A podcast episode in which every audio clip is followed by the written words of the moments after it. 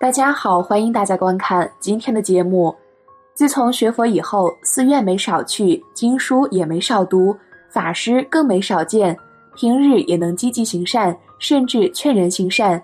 可是为什么依旧感觉自己修行进步缓慢呢？相信不少在家居士在学佛一段时间后，都会遇到类似的问题。我很努力，但为什么没有获得应有的成果？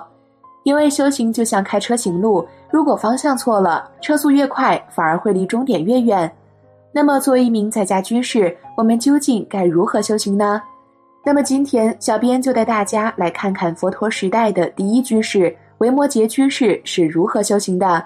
在开始今天的内容之前，希望大家能点点订阅和小铃铛，点赞是对小编的最大支持，谢谢大家。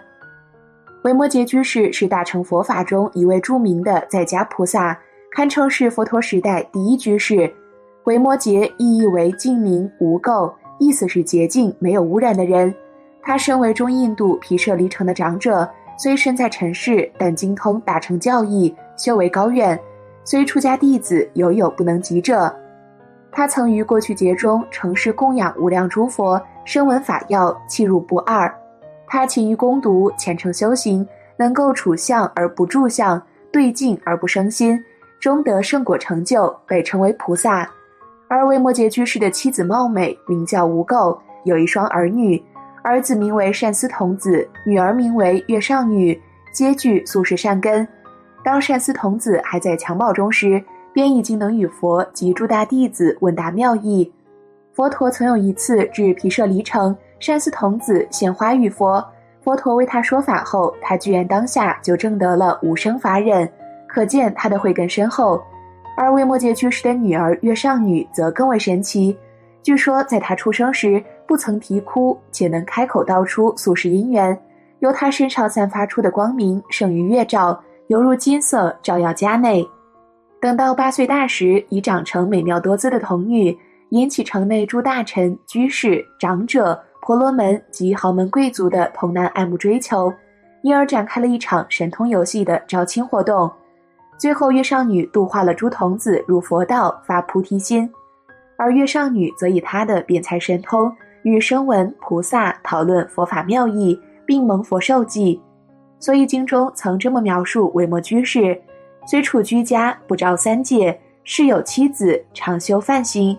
这种不可思议的俗世妙缘。可以说是佛化家庭的最早典范，堪称佛陀时代第一居士。此外，维摩诘居士善根也很深厚，他深知诸法实相，具足四无碍辩才，有着如佛陀般的功德智慧，一言一行都是清净纯善，无不合乎大乘佛法。他的种种美德，上为诸佛所赞叹，下为百姓所崇敬。不论佛弟子、帝释、梵王、世主、大臣、庶民等。都曾经受到他的教化，他更是以修六度的德行来摄服众生，使他们普沾利乐，如以无数的资财布施贫民，教育他们，这是布施心。对于毁犯境界的人，维摩诘居士便以自己奉持的清净戒行感化他们，这是持戒心。对于一起嗔恚怒骂的人，维摩诘居士便以柔和忍辱摄服他，这是忍辱心。遇到懈怠放逸的人。维摩诘居士就显现大勇猛精进的精神，度化他们，这是精进心。若有人心性不定、迷乱，维摩诘居士便以禅定中的定力、智慧点醒他们的迷梦，这是禅定心。对于一般平庸憨直的莽夫，则以名利的智慧教育他们，这是智慧心。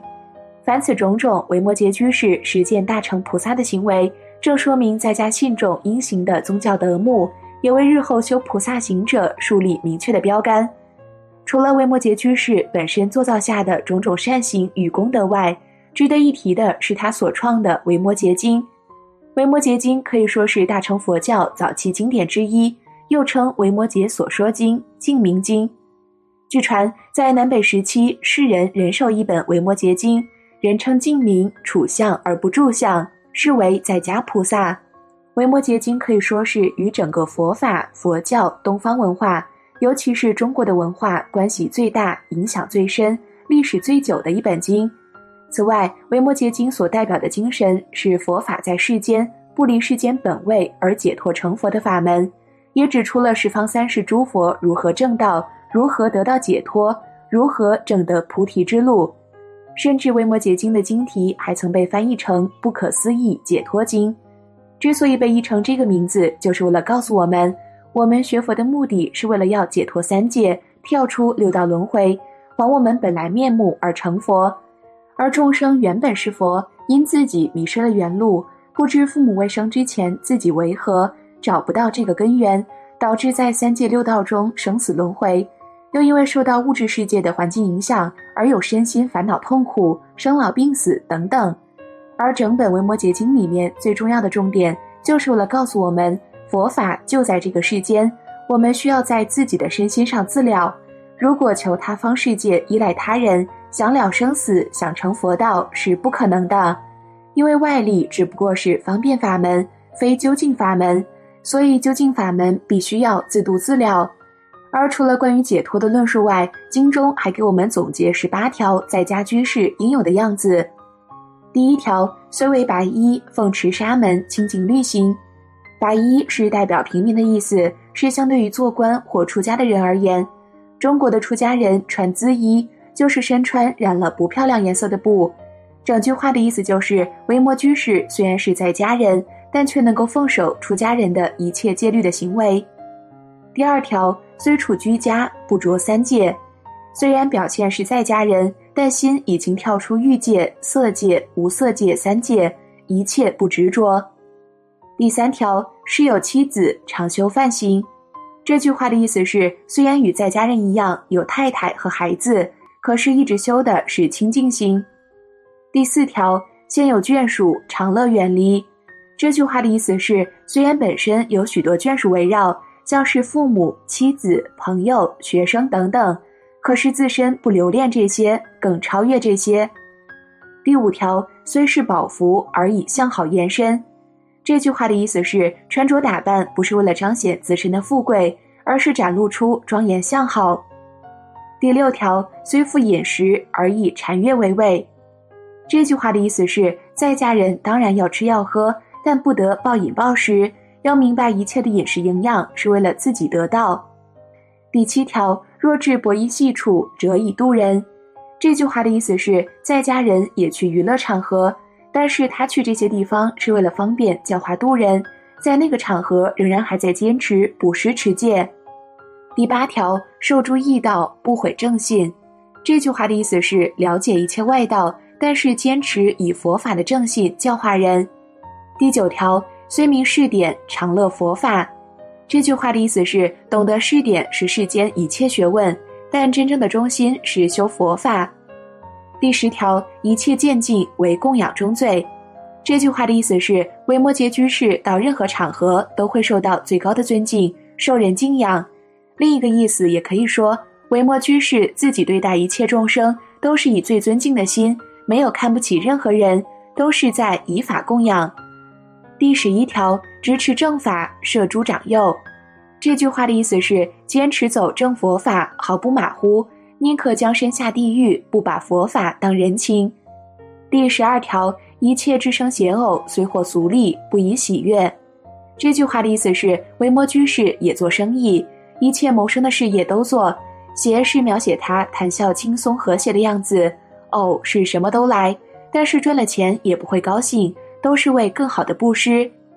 第十三条，游诸四渠，饶益众生。这句话的意思是，外出游玩，随时随地都在做利益别人的事，到了哪里，哪里就能沾他的光。俗话说，龙行一步，百草沾恩，就是这个意思。第十四条，入至正法，救护一切。这句话的意思是，维摩居士在所住的毗耶离城，等于是当地的首都，尽量爱护犯错的人。重的罚减轻，轻的罚取消，这其实也是在告诉我们：如果居士从政或者执法的话，要有智慧，但是不能一味的慈悲。第十五条，入讲论处，导以大成。这句话的意思是，到了学术团体，他会用种种的方法引人走入佛法的大成道。第十六条，入诸学堂，又开同盟。这句话的意思是，到了幼儿园、小学。会用诱导的教育来教导不懂事的孩子们。第十七条，入住淫舍是欲之过。这句话的意思是，维摩居士甚至连妓院都去过，但他其实是在机缘说法，使人解脱淫欲。第十八条，入诸酒肆，能立其志。这句话的意思是，维摩居士也去饮酒场所，有酒德，喝酒心不醉乱，表现自己的清醒，能使酒徒不沉迷，能自救自拔。从这十八条中，我们可以看出维摩诘居士的佛学之道。也可以从中明确我们自己的修行方向。那维摩诘居士的佛学修养究竟高到什么程度呢？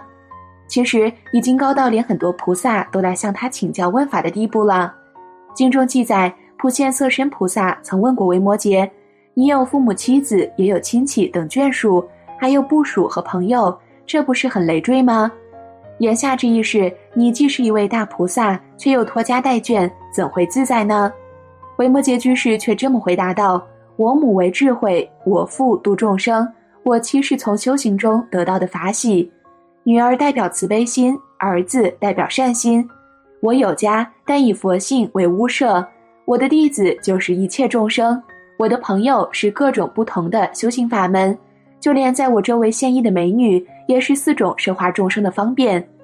这一问答可以说是涵盖了在家人生活环境中的种种人事物。”对于这种种的事物，维摩诘不但不会觉得累赘，反而以大智慧来运用大慈悲。他虽然过着有妻有子的世俗生活，但却能无垢相称，自得解脱。可见维摩诘居士彻底的把佛法与世间法融合在了一起，并且还融合的相当精妙，这是十分值得我们众多在家人去深入探寻和学习的。好了，今天的内容就和大家分享到这儿了。期待大家在下方评论区留下自己的感悟，那我们下期节目再见。